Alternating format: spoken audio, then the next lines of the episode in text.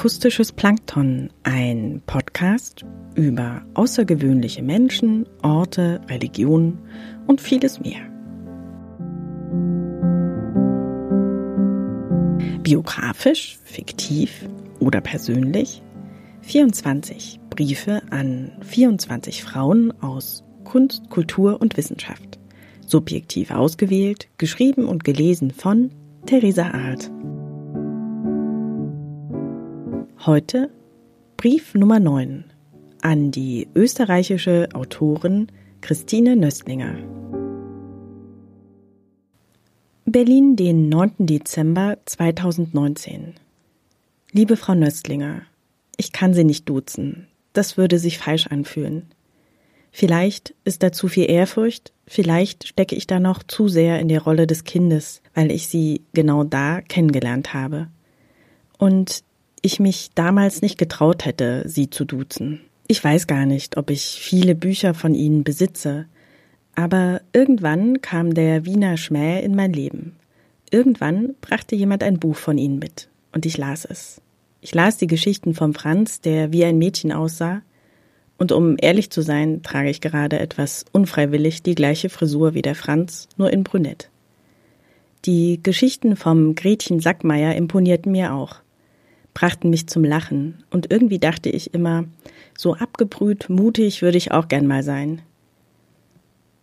Aber was ich gern las und woran ich mich immer noch erinnere, sind ihre Kindheitserinnerungen in ihren Büchern, wie Maikäfer Flieg.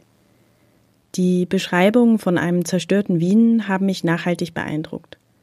Es waren Schilderungen aus einer Zeit des Krieges, die ich nicht erlebt habe.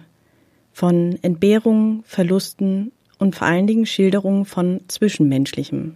Hier begann sich für mich ein Verständnis zu entwickeln für die Generation vor mir. Es ist schon etwas länger her, da hörte ich ein Interview im Radio mit ihnen. Ihre Antworten waren manchmal knapp, etwas eigen und natürlich im Dialekt. Im Gespräch sprachen sie über ihre Kindheit und dass sie ein besonders enges Verhältnis zu ihrem Vater pflegten. Neulich fand ich dann dieses Zitat von Ihnen.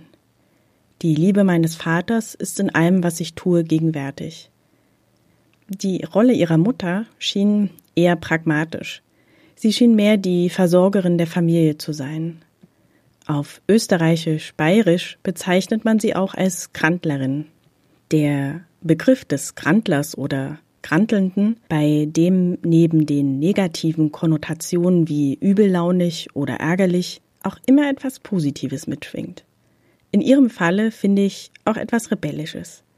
Berühmte Krantler, wie sie auf Wikipedia bezeichnet werden, sind unter anderem Karl Valentin und Gerhard Polt. Ich würde sagen, da sind Sie in bester Gesellschaft, Frau Nöstlinger. Kranteln Sie da einfach weiter, wo Sie gerade sind. Hier fehlen Sie auf jeden Fall.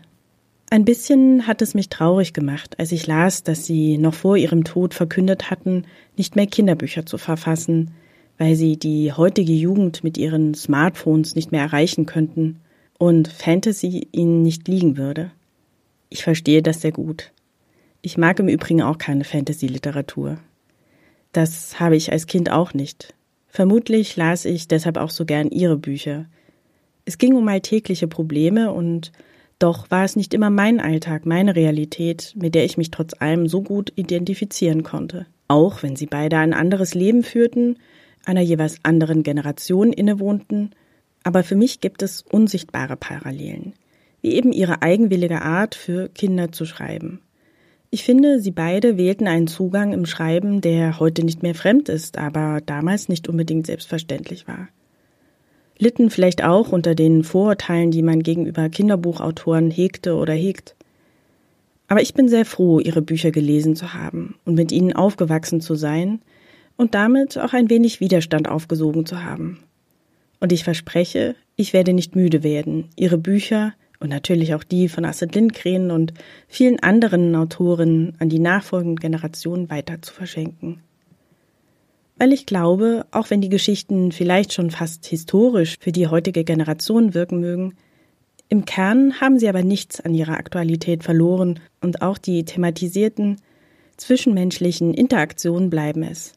Es wird sich leider nicht mehr ausgehen, dass Sie dieser Brief erreicht, Frau Nöstlinger. Trotzdem, vielen Dank für Ihre großartigen Bücher, Radiosendungen, Drehbücher und alles, was Sie geschrieben haben. Ciao und Baba.